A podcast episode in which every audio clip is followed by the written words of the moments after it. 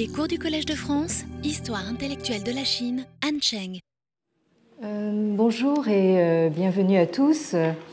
Euh, et merci aux, braves qui êtes ici d'avoir d'être venus malgré toutes les difficultés de circulation, etc. Enfin, moi-même, j'ai bien cru que j'allais jamais arriver. Hein, c'est bien. donc, la semaine dernière, nous avons vu que euh, le livre de la piété filiale, euh, le Xiaojing, un ouvrage que j'ai qualifié d'ouvrage de, propagande, vraisemblablement d'époque Han, c'est-à-dire compilé à un moment donné entre le deuxième siècle avant Jésus-Christ et le deuxième siècle après, euh, donc cet euh, euh, ouvrage établit un rapport d'analogie et de continuité entre, d'une part, la piété filiale, Xiao, que vous avez ici, et c'est-à-dire la piété filiale, c'est-à-dire la, révérence du fils pour le père, et d'autre part la loyauté, donc le deuxième caractère en rouge que vous avez sur la diapositive, le zhong, euh, c'est-à-dire donc la, révérence du euh, sujet ou du ministre euh, pour son prince. Donc, en vertu de cette analogie, le prince est à ses sujets ce que le père est à son fils. Autrement dit, le sujet ou le ministre sert son prince comme le fils sert son père, et on peut donc dire que euh, la loyauté, euh, zhong, est la traduction euh, politique de la piété filiale.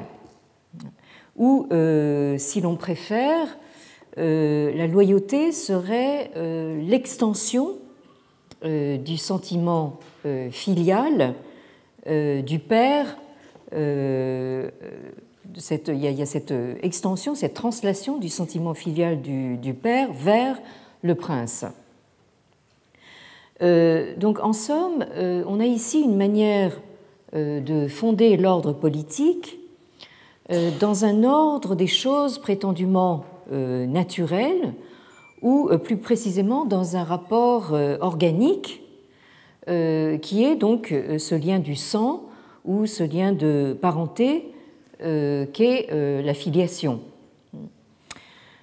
Alors, comme nous l'avons vu, ce euh, processus euh, d'extension euh, se fait dans un continuum, mais il passe par différentes étapes qui sont en rapport d'homologie, c'est-à-dire que toutes les étapes sont sur un modèle analogue, mais à des échelles différentes.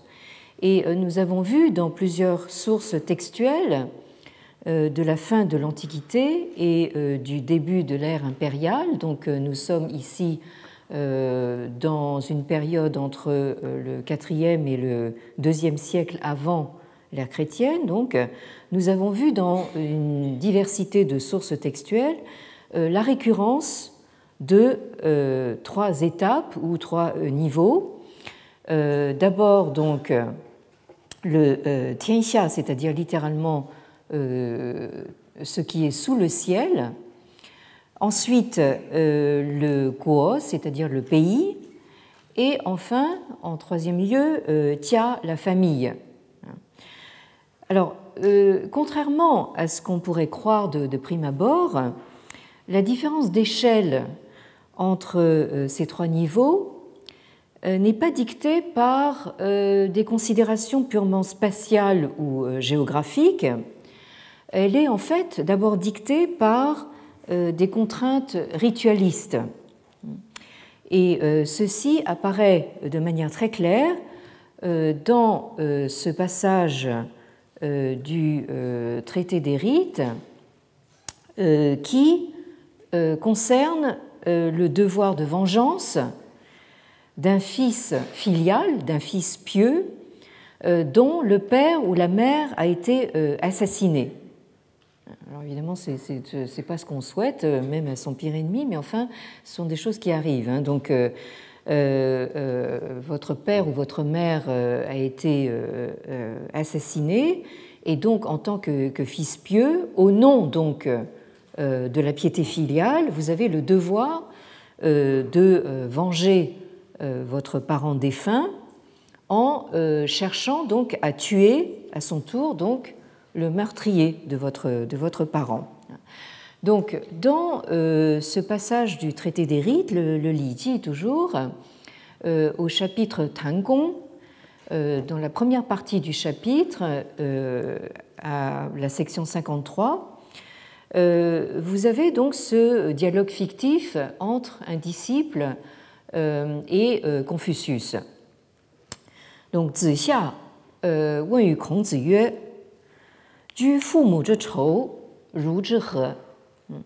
Donc, le, ce disciple Zixia demande à Maître Kong, c'est-à-dire Confucius, euh, comment un fils euh, doit-il se comporter euh, vis-à-vis du meurtrier de son fou père ou de, sa mot, de sa mère. Et la réponse du maître de, de Confucius, Fu Ziyue, Qin shan zhen gan, bu shi, fu yu gong tian xia ye, yu zhu shi chao, bu fan bing, er dou. Donc euh, le maître répond ceci. Donc le fils doit euh, shan, c'est-à-dire dormir littéralement sur la paille, hein, dormir sur une natte de paille, euh, donc euh, pour, pour, pour, indiquer en fait un, une sorte de comment dire de, couchage très provisoire. Hein, donc il doit dormir sur la paille et euh, c'est-à-dire prendre son bouclier comme oreiller. Autrement dit, en fait, il est euh, euh, toujours prêt à, la vengeance. Boucher, donc il ne doit pas assumer euh, de charge, hein, c'est-à-dire occupé de, postes, hein, euh, pour euh, rester totalement disponible, justement. Et là, la phrase qui nous intéresse ici, c'est Fu yu gong tian hein, c'est-à-dire donc il ne doit pas littéralement partager avec le meurtrier le même monde sous le ciel, c'est-à-dire donc euh, il ne doit pas en fait euh, euh, laisser s'installer la situation où donc le fils qui a perdu son, son, parent, son père ou sa mère, et le meurtrier donc de, son père ou de sa mère, il ne doit pas laisser justement cette situation où, où, les, où les, les, deux hommes en fait sont dans le même monde. Hein. autrement dit, il doit y en avoir un qui euh, qui doit euh, quitter le, monde. Et euh, Yu Chao, c'est-à-dire donc si le fils rencontre le meurtrier au marché ou à la cour, donc ce sont deux endroits où en principe on n'est pas armé, hein, hein, c'est-à-dire il ne doit pas avoir à retourner chercher son arme, hein, mais doit pouvoir donc to, c'est-à-dire provoquer le meurtrier au combat euh, sur le champ. Donc là, en fait, quand il s'agit du meurtre euh, du père ou de la mère, le devoir de vengeance euh, est absolu, immédiat et permanent tant que la vengeance n'est pas tirée. Deuxième question, donc toujours du disciple, Yue,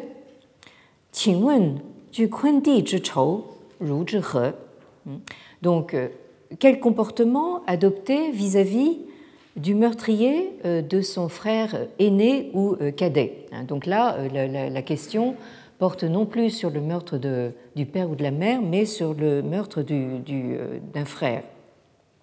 Réponse Yue, Shi, Fu ming er shi, Sui yu. Donc la réponse est que euh, celui qui a perdu son, frère peut assumer une charge, mais pas dans le même pays que euh, le meurtrier.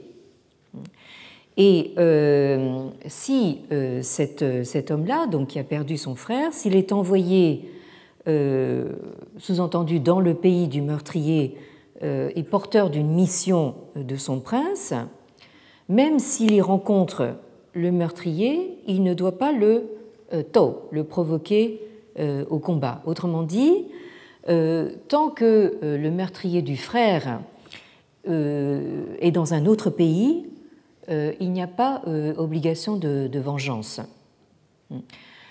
Donc, en clair, en fait, si le, meurtrier ne vit pas dans le même pays que vous, en quelque sorte, vous pouvez le laisser vivre. Euh, troisième question, hein, toujours, il s'agit toujours d'une question du disciple. Euh, donc, quel comportement adopter vis-à-vis du euh, meurtrier d'un oncle ou d'un cousin paternel. Hein, donc là, en fait, on s'éloigne euh, euh, dans, la parenté. Hein. Réponse yue Bu kui, er pei. Donc la réponse, c'est que hum, celui qui a perdu ce, cousin ou cet oncle un peu lointain, ne doit pas créer, c'est-à-dire être le, chef, prendre la tête ou l'initiative de la vengeance.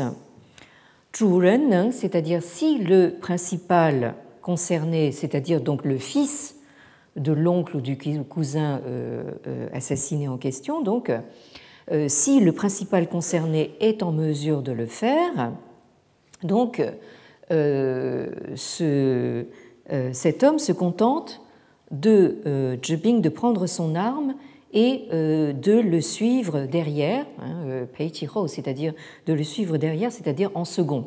Hein.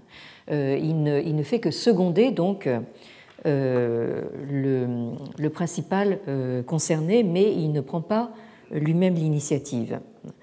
Donc ici, dans ce texte, ce qui est tout à fait frappant, c'est que les trois niveaux, c'est-à-dire Tianxia, donc le monde sous le ciel, Guo, le pays, et Tia, la famille, sont déterminés par le degré du lien de parenté entre un homme et euh, son parent assassiné. Hein. Donc si je récapitule, si c'est donc le père ou la mère, ils ne partagent pas le même ciel. Autrement dit, il n'a de cesse qu'il ne venge euh, la mort de son père ou de sa mère en euh, recherchant et en tuant le meurtrier. Si c'est le frère, donc il peut laisser le meurtrier vivre, mais dans un autre, à condition que ce soit dans un autre pays. Hein. Et euh, si c'est un simple cousin, alors à ce moment-là, ça devient, euh, si j'ose dire, une simple euh, affaire de famille, et c'est donc au fils du cousin de prendre l'initiative de la, vengeance. donc nous avons ici une pratique de ce qu'on appellerait ailleurs la vendetta, sous une forme ritualisée à l'extrême. Alors, euh, quand je vous disais euh, que euh, le ritualisme n'exclut pas nécessairement la violence et les effusions de sang, là nous avons un bon exemple. Hein. Donc, les traités rituels s'accordent pour dire que la vengeance est une obligation morale liée à la piété filiale euh, et que euh, le degré d'obligation de vengeance est directement proportionnel euh, au degré de parenté, hein, donc entre la victime du meurtre et son vengeur. Hein. Et donc nous avons ici une relation qui est conçue exactement sur le modèle des rites de funérailles et de deuil sur lesquels nous nous sommes arrêtés, euh, et euh, ces rites euh, de funérailles et de deuil, de manière tout à fait significative, doivent être maintenus jusqu'à ce que la vengeance soit tirée, c'est-à-dire jusqu'à ce que le meurtrier du parent soit puni. donc, en cela, la vengeance est étroitement associée au ritualisme de deuil et donc à la pratique de la piété filiale. Et on peut dire que la vengeance se substitue ou qu'elle conditionne en fait ce ritualisme en ce qu'elle détermine, euh, elle aussi, euh, les degrés de proximité euh, dans la parenté. Alors, ce qui rend la, chose encore plus intéressante, c'est que, selon certaines sources, ce devoir de vengeance doit se maintenir au besoin sur plusieurs générations.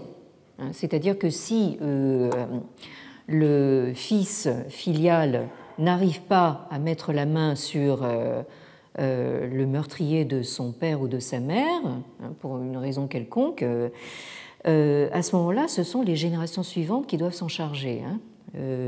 et il y a même une source qui dit que ce devoir de vengeance doit au besoin se maintenir sur neuf, voire sur cent générations. Hein. Euh, alors, en, d'autres termes, la, vendetta euh, peut durer euh, éternellement, hein, parce que, en plus justement de, ce devoir qui se perpétue sur les générations suivantes, vous entrez aussi dans un cercle vicieux bien connu, hein, celui de la, la vendetta, c'est-à-dire que une fois que vous avez réussi à venger votre père en tuant son meurtrier, donc à son tour, euh, le fils du meurtrier euh, a le devoir de venger son propre père assassiné et ainsi de suite. Alors, euh, ça pose évidemment un problème de compatibilité avec l'ordre social et l'ordre public. Et donc, il y a ce conflit entre, d'une part, l'ordre des rites, qui assigne ce devoir de vengeance comme un, devoir absolu, et euh, de l'autre côté l'ordre des lois, hein, parce que les lois, évidemment, sont là en principe pour euh, maintenir euh, l'ordre public. Et c'est ce conflit que j'ai eu l'occasion d'étudier dans un dans une, un travail dont je donnerai la, référence sur le site du, collège.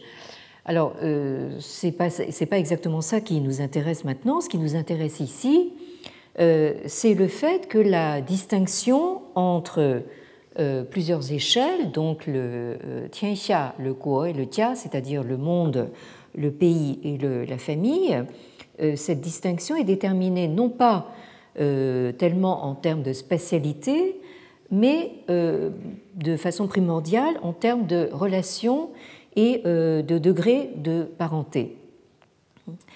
Alors, euh, comme nous l'avons vu euh, euh, la semaine dernière, ces différents niveaux sont récapitulés et concaténés, c'est-à-dire enchaînés les uns aux autres, dans la citation fameuse du Mensus, du Mengzi, au livre 4, première partie du livre 4, section 5 euh, citation que je rappelle ici euh, en haut de la diapositive. Hein.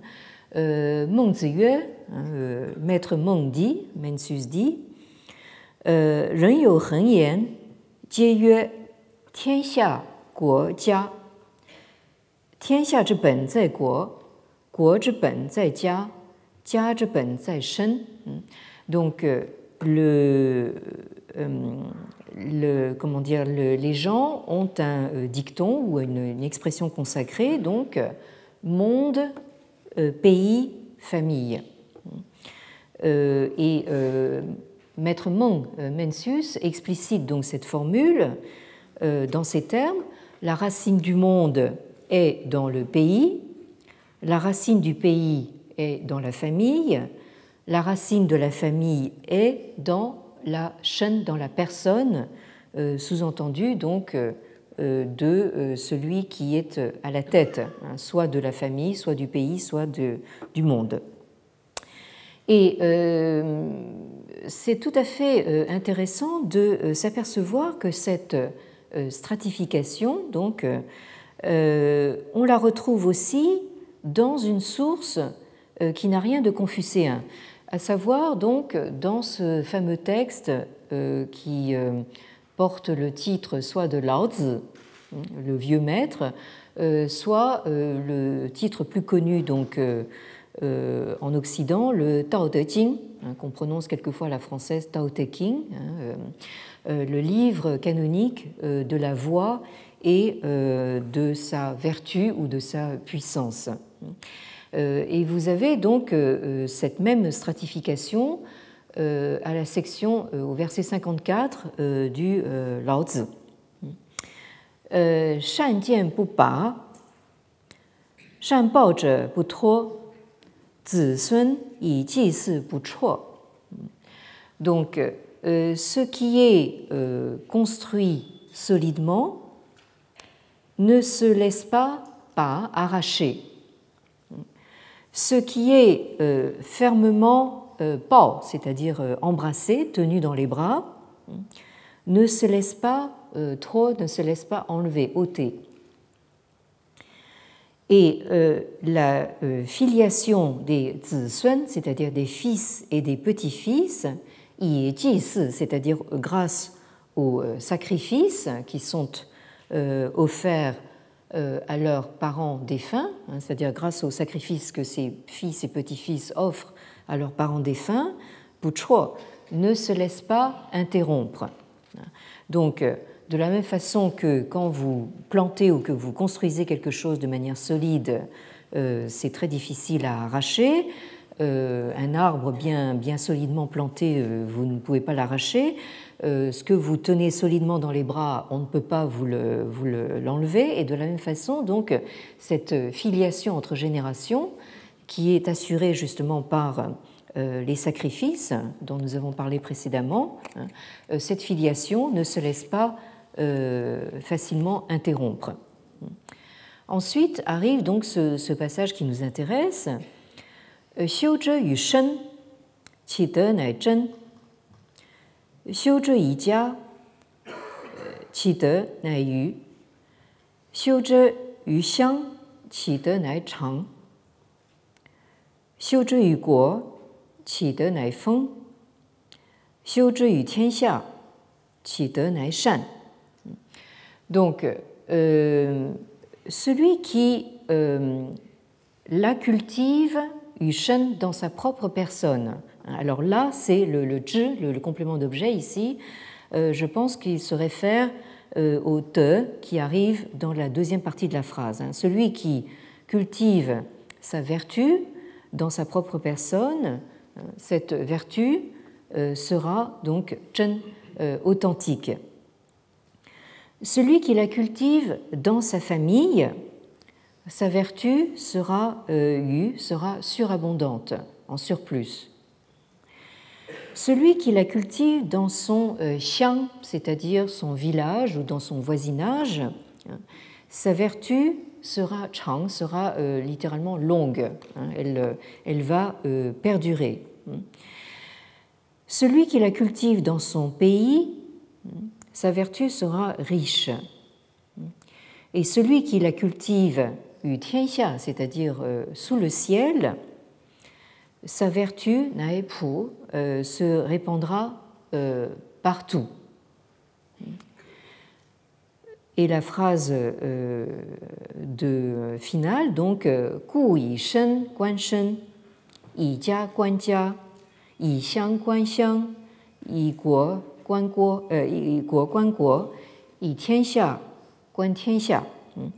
C'est ainsi que il faut donc guan regarder le soi à partir de soi, la personne à partir de la, euh, famille à partir de la famille, euh, le village, le voisinage à partir du village ou du voisinage, le pays à partir du pays et le monde à partir du monde. Ou Et moi, comment est-ce que je sais qu'il en va ainsi du monde sous le ciel, yitz, comme ça, ou bien euh, de là où je suis. Euh, alors, euh, ce yitz final, vous le retrouvez à plusieurs reprises dans le Laozi et également dans le, dans le Zhangzi. C'est cette, comment dire, ce, cette espèce de retournement, ce fameux retournement taoïste, très, très, très caractéristiquement que vous trouvez dans les, dans les, sources, dans les sources taoïstes, c'est-à-dire tout simplement en, en étant là, hein, euh, en regardant le, monde de, là où je, où je, suis. Alors, euh, dans, ce, dans, cette source non confucéenne, vous avez donc, vous retrouvez ce, même type de stratification entre euh, la personne, la famille. vous avez en niveau intercalaire donc le, voisinage ou le, village, ensuite le pays, ensuite le monde.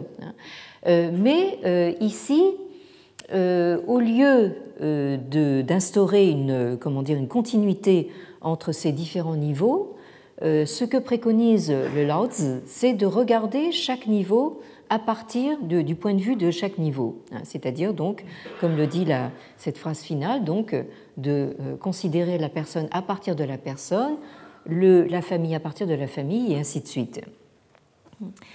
Alors, dans les sources confucéennes, on insiste au contraire euh, sur justement le euh, lien de continuité qu'il y a entre ces euh, niveaux. Alors, l'idée que ces trois niveaux, monde, pays, famille, prennent ultimement racine dans le shen, c'est-à-dire dans la personne de celui qui, est à la tête, hein, que ce soit le père ou le souverain, le prince, cette idée se retrouve comme on l'a vu dans le long développement qui euh, constitue le début euh, de ce texte canonique euh, qu'on appelle la Grande Étude, hein, le, le, ce début que nous avons lu la dernière fois. Hein. Et je remercie l'auditeur, je ne sais pas s'il est ici, mais l'auditeur qui a eu la gentillesse à la fin du cours de la semaine dernière de venir témoigner de sa euh, familiarité avec ce début de la grande étude euh, en me récitant ce, début en prononciation vietnamienne. Hein. Ça, vous montre que ce texte a connu une fortune considérable, non pas simplement dans le monde proprement chinois, mais aussi dans les aires culturelles voisines comme euh, la Corée, le Japon et, euh, aussi le, Vietnam, et ceci euh, jusqu'à une date très récente apparemment, puisque cet auditeur en a, été vraiment le, témoin direct. Hein. Donc, cette grande étude à laquelle donc nous avons consacré un, volume entier qui vient de, paraître sous le titre Lecture et usage de la grande étude.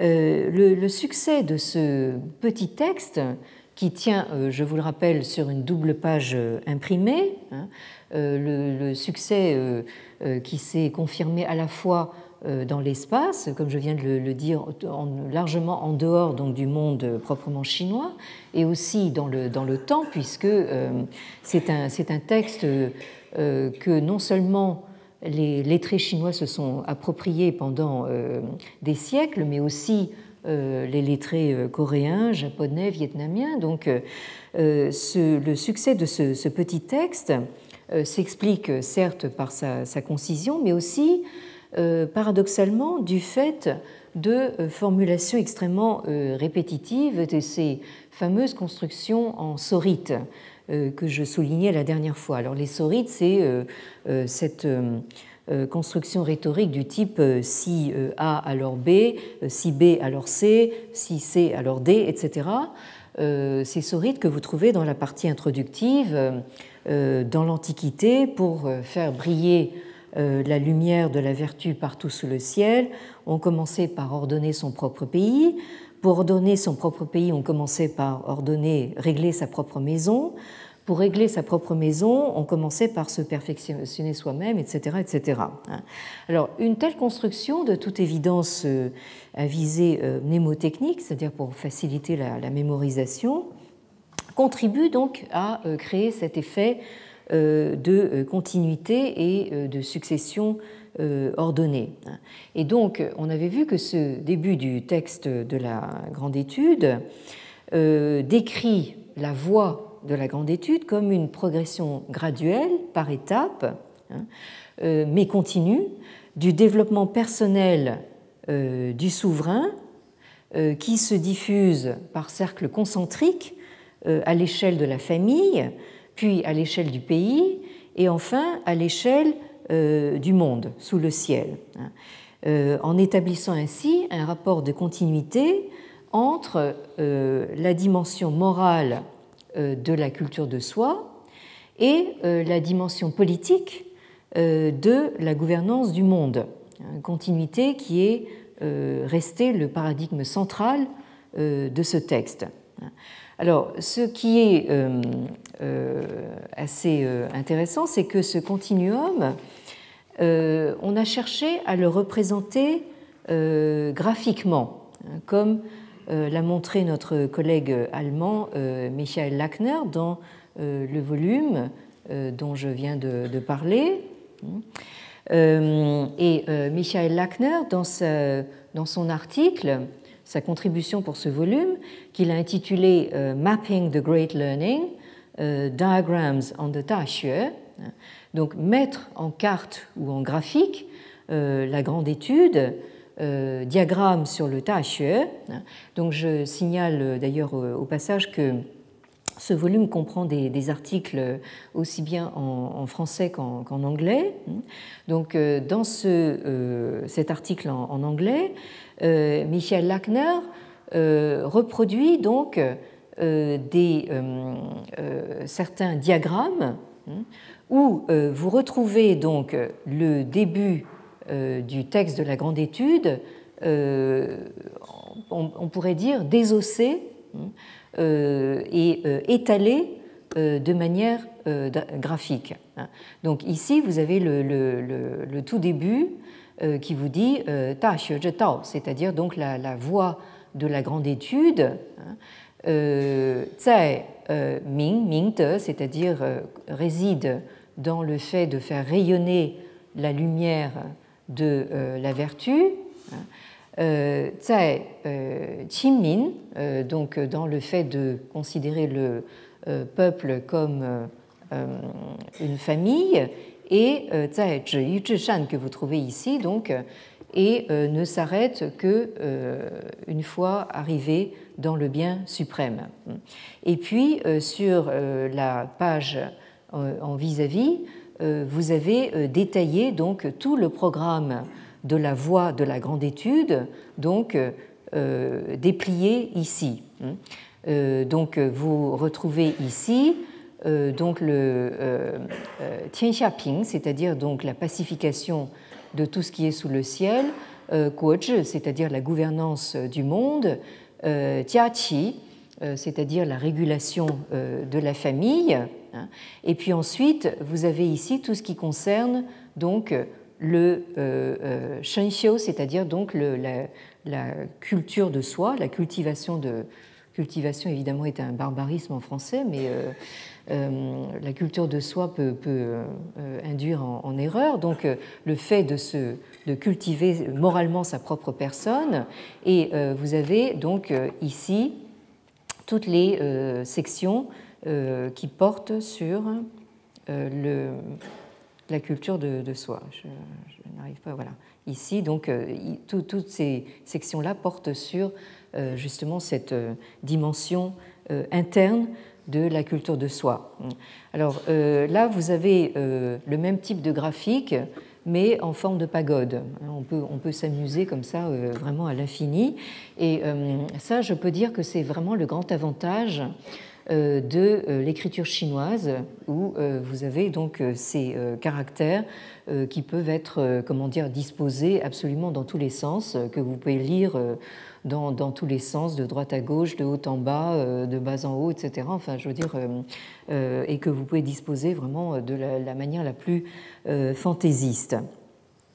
Et dans ce même volume, vous avez une partie qui est consacrée donc à la, fortune, moderne et contemporaine du texte de la grande étude Et vous avez donc une, un article que nous devons à Sébastien Biliou qui nous montre que les formules de la grande étude sont encore usitées aujourd'hui. Hein, euh, puisqu'on les rencontre dans certaines euh, pratiques euh, religieuses et même des pratiques sectaires. Alors le, mot sectaire ici est employé sans, aucune, sans, aucun jugement de valeur, hein, donc dans certaines sectes religieuses que vous trouvez notamment à Taïwan et maintenant également en Chine continentale. Hein.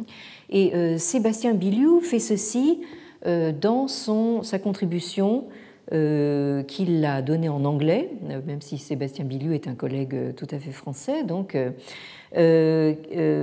communication qu'il a, qu'il a intitulée donc Qijia, The Great Learning Ideal of Family Regulation in a Contemporary Syncretistic Religious Context.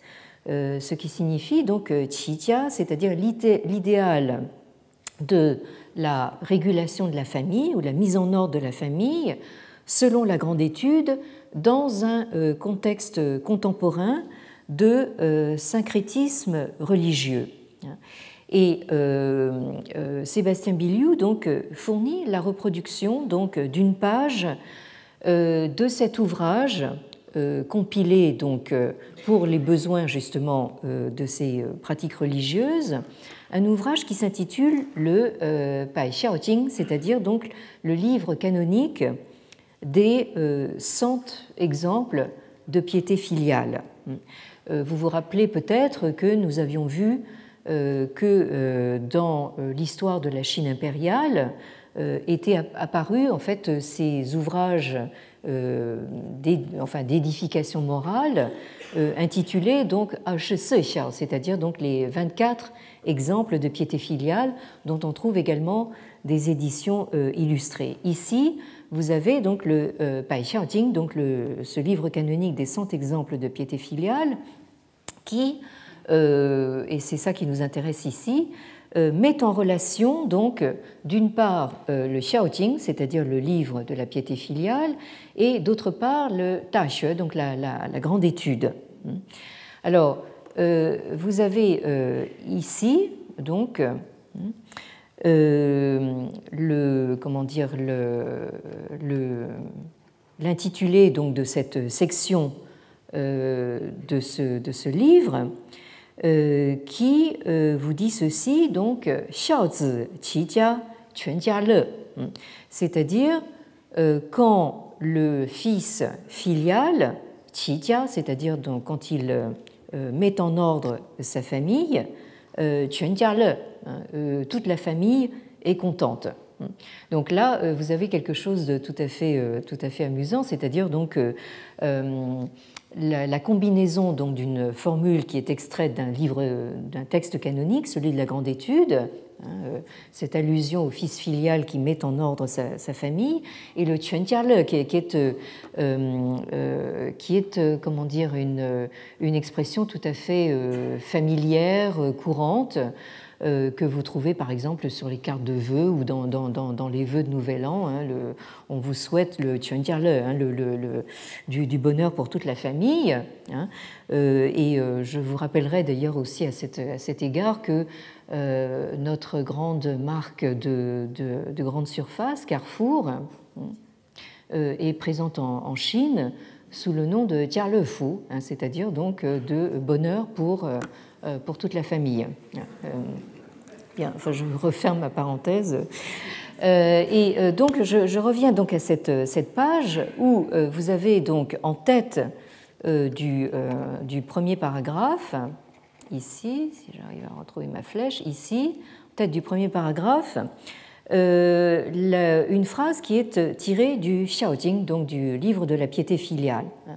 Euh, Fu Xiao, euh, Nai Wei De Zhi Ben, Jiao Zhi So You Sheng Ye. Donc, la piété filiale, c'est donc la racine de toute vertu, et c'est de là que naît et se développe tout enseignement moral. Et en parallèle, vous avez la première phrase du deuxième paragraphe ici, qui elle est tirée donc de la grande étude. Qijia c'est-à-dire donc mettre en ordre sa famille ou la régulation de la famille, c'est donc la racine de la gouvernance d'un pays et de la pacification du monde entier sous le ciel. Et enfin, vous avez ces deux caractères en, rouge qui apparaissent euh, en, rouge sur, euh, sur, la, sur la page et euh, qui sont en fait les, deux caractères xiaozi, hein, c'est-à-dire donc lu de, de droite à gauche, donc, qui signifie donc le fils filial. Hein, et qui, ces deux caractères sont tracés ici par la technique dite de l'écriture des esprits. Hein. Euh, le, le c'est-à-dire euh, c'est une, une, forme d'écriture euh, automatique que vous voyez ici en photo. Hein, vous trouvez la photo dans le, dans l'article de Sébastien Biliou qui figure dans, notre, volume sur la grande étude. Et vous voyez ici donc des jeunes filles pratiquer donc ce, cette, écriture des esprits euh, et c'est comme ça donc que euh, ces deux caractères en rouge que vous venez de voir euh, ont été tracés. Hein. Donc vous voyez comment ces formules canoniques sont maintenant réappropriées et encore, comment dire, tout à fait usitées de manière vivante dans ces pratiques religieuses tout à fait, tout à fait contemporaines. Alors maintenant, je, reviens donc euh, à mon euh, propos euh, central, c'est-à-dire donc cette, cette, idée d'un continuum qui est rendu par le fait que la famille est perçue comme une extension de l'individu et le pays comme une extension de la famille, hein, puisque le prince est à ses sujets ce que le père euh, est à ses fils. Il n'y a donc pas de solution euh, de euh, continuité entre éthique et théorie politique. Et on peut considérer que la théorie politique n'est qu'un élargissement de l'éthique à la dimension collective, à la dimension communautaire. Et euh, on peut dire ainsi que euh, le pouvoir et l'autorité du, prince, donc en chinois Jun, euh, est converti en ascendant moral de l'homme exemplaire ou de l'homme de bien, dans la terminologie confucéenne, c'est-à-dire le Junzi. Donc vous avez, même dans la terminologie, une forme de continuité. Hein. L'idéal euh, moral, euh, selon l'enseignement confucéen, hein, euh, c'est littéralement le fils du prince, hein, c'est-à-dire quelqu'un qui fait preuve de noblesse morale. Hein. Et au fond, l'idéal serait une sorte d'identification de l'homme de bien avec le prince. D'où justement cette communauté de termes. Et de la même façon, donc, euh, euh, la notion clé euh, du gouvernement confucéen hein, ne refuse de se présenter comme la notion de pouvoir, hein, mais voudrait justement se présenter comme la notion d'harmonie rituelle. Alors, bien entendu, nous sommes dans une représentation idéale euh, voire euh, idéaliste, hein, euh, qui, je pense, n'a jamais trouvé d'illustration dans la réalité historique. Hein. Mais nous sommes ici vraiment dans cette utopie confucéenne, hein, selon laquelle donc le charisme personnel du Tun, du prince, possède donc une sorte d'efficace du sacré par sa capacité naturelle et invisible d'harmonisation des rapports humains. Et donc, dans la vision confucéenne, le prince possède une puissance civilisatrice et transformatrice qui oblige sans contraindre, hein, par opposition donc à donc l'usage de la force ou de la coercition qui euh, serait normalement en fait le propre du, euh, prince. Donc vous avez ici une opposition entre ces euh, deux formes d'exercice d'une sorte de pouvoir. Donc vous avez le, pouvoir brutal en quelque sorte de l'imposition de, de, la force, hein, qui est constamment dans la tradition euh, de la pensée politique confucéenne, donc, qui est constamment opposée donc, à cette autre forme euh, de euh, puissance morale, charismatique du prince, qui n'est pas là pour opprimer ou pour forcer, mais pour transformer, hein, dans le sens d'une harmonisation. Donc le prince est là, en fait, pour éduquer ces sujets et euh, donc, euh, euh, au fond, l'harmonie ou comment dire, l'obtention du vivre ensemble, sans en arriver à s'entretuer, hein, c'est censé donc être assuré par l'imitation du modèle qui est donné en principe par le prince, plutôt que par une conformité à des normes ou à des principes posés a priori. Et euh, ce qui est tout à fait intéressant, c'est que euh, même euh, le régime communiste, qui est jusqu'à nouvel ordre encore en, vigueur en, Chine populaire, hein, se targue de privilégier donc la rééducation hein, par rapport à la répression pure et simple.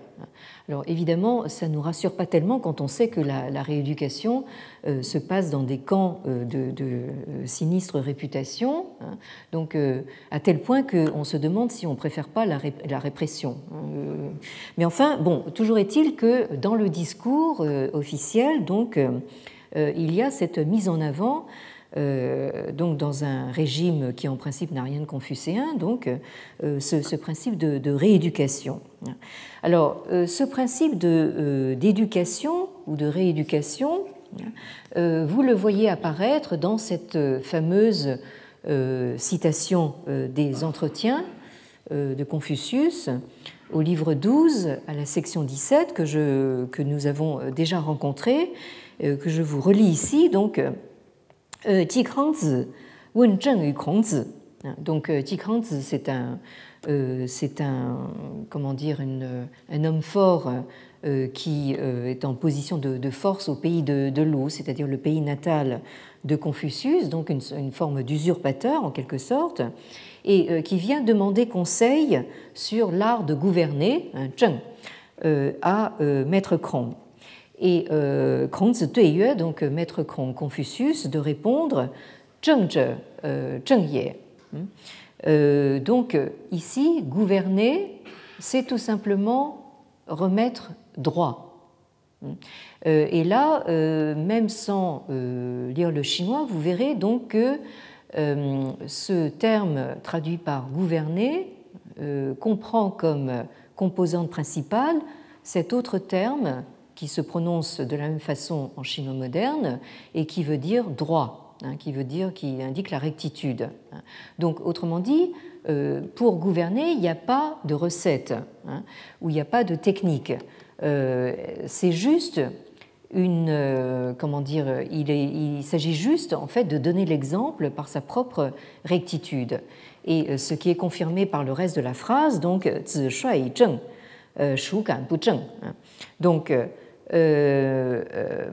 si euh, vous, en tant que prince, vous menez le peuple par la rectitude, qui osera donc justement se comporter de façon non, non droite hein, Qui osera donc se comporter en fait en dehors de la rectitude? Alors c'est donc ici l'action ou le comportement personnel au fond du, euh, prince, hein, de ce Thun qui doit se confondre avec le Thun, l'homme de bien, qui enclenche en quelque sorte le processus euh, de l'exemplarité, c'est-à-dire l'extension du modèle par euh, imitation. Et c'est donc cette exemplarité qui procède du centre et qui se répand par contagion de proche en proche, par cercle concentrique de plus en plus large. et cette extension peut arriver donc à l'échelle même du, du, pays, voire euh, de l'humanité euh, entière. Alors, euh, cette image de l'influence morale du souverain qui se développe et se répand en cercle ou en ondes concentriques, de plus en plus large à mesure que le souverain lui-même grandit en tant qu'être moral. Donc cette image met en scène euh, la fiction d'une continuité, comme je l'ai dit, entre euh, la culture morale du prince ou de, l'élite, hein, c'est-à-dire donc ce que vous avez ici, euh, le Xiushen, hein, la, culture de soi, hein, ou ce qu'on a appelé autrement le Neisheng, c'est-à-dire la sagesse intérieure. donc cette culture de soi euh, est euh, comment dire, euh, mise en parallèle et mise en continuité avec donc le zhiguo, c'est-à-dire la gouvernance ou le contrôle politique du corps social, qu'on appelle également le waiwang, c'est-à-dire la royauté extérieure. Donc vous avez ici une façon, on pourrait dire là aussi assez graphique, de mettre en relation donc l'intérieur et l'extérieur, hein, c'est-à-dire l'intérieur, c'est-à-dire cette euh, culture morale de soi, et l'extérieur, c'est-à-dire donc cette diffusion euh, de cette même éthique, de cette culture morale vers l'extérieur, c'est-à-dire donc euh, à l'échelle d'un pays ou à l'échelle du monde. Et c'est précisément donc ce passage de manière continue euh, qui est donc mise en scène euh, au début de la, de la grande étude. Alors, euh, c'est tout à fait frappant de voir que cet idéalisme confucéen, cette utopie confucéenne, qui revient comme un leitmotiv dans le ritualisme antique, se trouve encore exalté aujourd'hui euh, notamment par euh, celui qu'on pourrait considérer comme le euh, prophète moderne de la foi confucéenne, un universitaire dont j'ai déjà cité le nom, qui est, qui est d'origine chinoise, mais qui a fait toute sa carrière donc aux États-Unis et qui maintenant est devenu un conseiller du prince en Chine, puisque il a son propre centre euh, installé sur le campus de l'université de, Pékin. Euh, j'ai nommé donc euh, Tu Weiming, Tu Weiming qui a consacré donc un ouvrage à l'autre grande source canonique, à savoir le Zhongyong, le, ce qu'on traduit conventionnellement par le, le, milieu invariable, et ce qu'il a choisi, lui, euh, de traduire en anglais par centrality and commonality. Donc euh, il euh, prend le parti de considérer Zhong et Yong comme deux notions distinctes. Donc Zhong, la centralité, et Yong, la communalité. Alors cet ouvrage, il l'a intitulé An Essay on Confucian Religiousness, hein, c'est-à-dire donc un essai sur la religiosité euh, confucéenne. C'est un ouvrage qui est paru aux euh, presses universitaires euh, de l'Université d'État de, New York hein, en 1989. Vous retrouverez là aussi donc les références exactes sur le site. Alors, je, cite Tu Weiming dans cet ouvrage. Donc, Just as the self must overcome egoism to become authentically human, The family must overcome uh, nepotism to become authentically human. By analogy, the community must overcome parochialism, the state must overcome ethnocentrism, and the world must overcome anthropocentrism to become authentically human. In light of Confucian inclusive humanism, the transformed self, personally and communally, transcends egoism, nepotism, parochialism, ethnocentrism, and anthropocentrism to form one body with heaven, earth, and the myriad things. Alors je traduis. Alors tout comme le soi doit surmonter l'égoïsme pour devenir authentiquement humain, la famille doit surmonter le népotisme pour devenir authentiquement humaine. Par analogie, la communauté doit surmonter le parochialism, euh, je ne sais pas très bien comment traduire ça, l'esprit de clocher peut-être. Euh, le, euh, le, pays ou l'État doit surmonter l'ethnocentrisme et le monde doit surmonter l'anthropocentrisme pour devenir authentiquement humain. À la lumière de l'humanisme inclusif confucéen, le soi transformé transcende au plan personnel comme au plan communautaire l'égoïsme, le népotisme, le parochialism, l'esprit de clocher, l'ethnocentrisme et l'anthropocentrisme pour ne faire plus qu'un seul corps avec le ciel, la terre et les dix mille êtres. Alors, euh, cette euh, euh, dernière phrase, ne faire plus qu'un seul corps avec le ciel, la terre et les dix mille êtres, alors bien sûr, je me dispenserai de tout commentaire sur ce, ce, magnifique idéalisme qui est exprimé encore aujourd'hui par un universitaire sino-américain. Donc, cette dernière formule est une allusion, et je terminerai là-dessus aujourd'hui, donc à euh, la formule du grand penseur d'époque euh, Ming, que, euh, dont j'ai déjà cité le nom, qui a vécu entre 1472 et 1529, Wang Yang dans précisément un ouvrage qu'il consacre à la grande étude, hein, dans le Ta Wen, c'est-à-dire question sur la grande étude. Et là, vous trouvez cette fameuse phrase euh,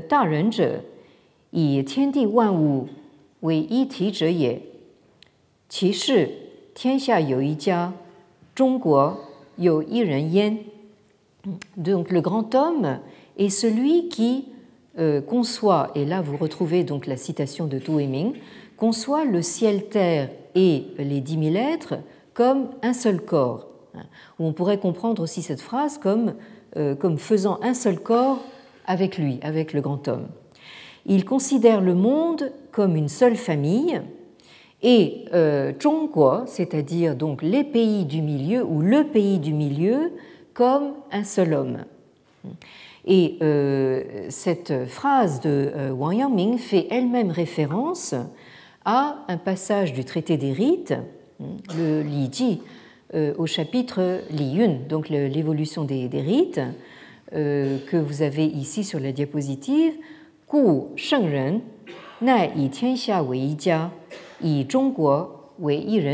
C'est-à-dire, ainsi donc, le euh, sage peut envisager de considérer le monde comme une seule famille et Zhongguo, c'est-à-dire les pays du milieu, les pays centraux, comme euh, un seul homme. Donc, dans euh, toute euh, cette concaténation de, citations, vous avez donc cette notion de tianxia, donc tout ce qui est sous le ciel, qui se trouve mis en relation avec Zhongguo, c'est-à-dire donc le pays du milieu ou les pays centraux. Autrement dit, une mise en relation entre l'universalité à la chinoise et la centralité. Et ça, c'est euh, donc euh, une grande question que nous allons euh, aborder la, prochaine fois. Et en attendant, donc, vous avez le singe donc, qui approche, à, à grands bonds. Et si, comme si jamais vous n'êtes pas au courant, donc nous passons de l'année de la chèvre à l'année du, singe, donc dans la nuit euh, de dimanche prochain à euh, lundi. Hein. Donc vous êtes censé faire la fête dimanche soir. Hein. Donc évitez les restaurants chinois parce que là, je pense que vous n'avez aucune chance de trouver une place.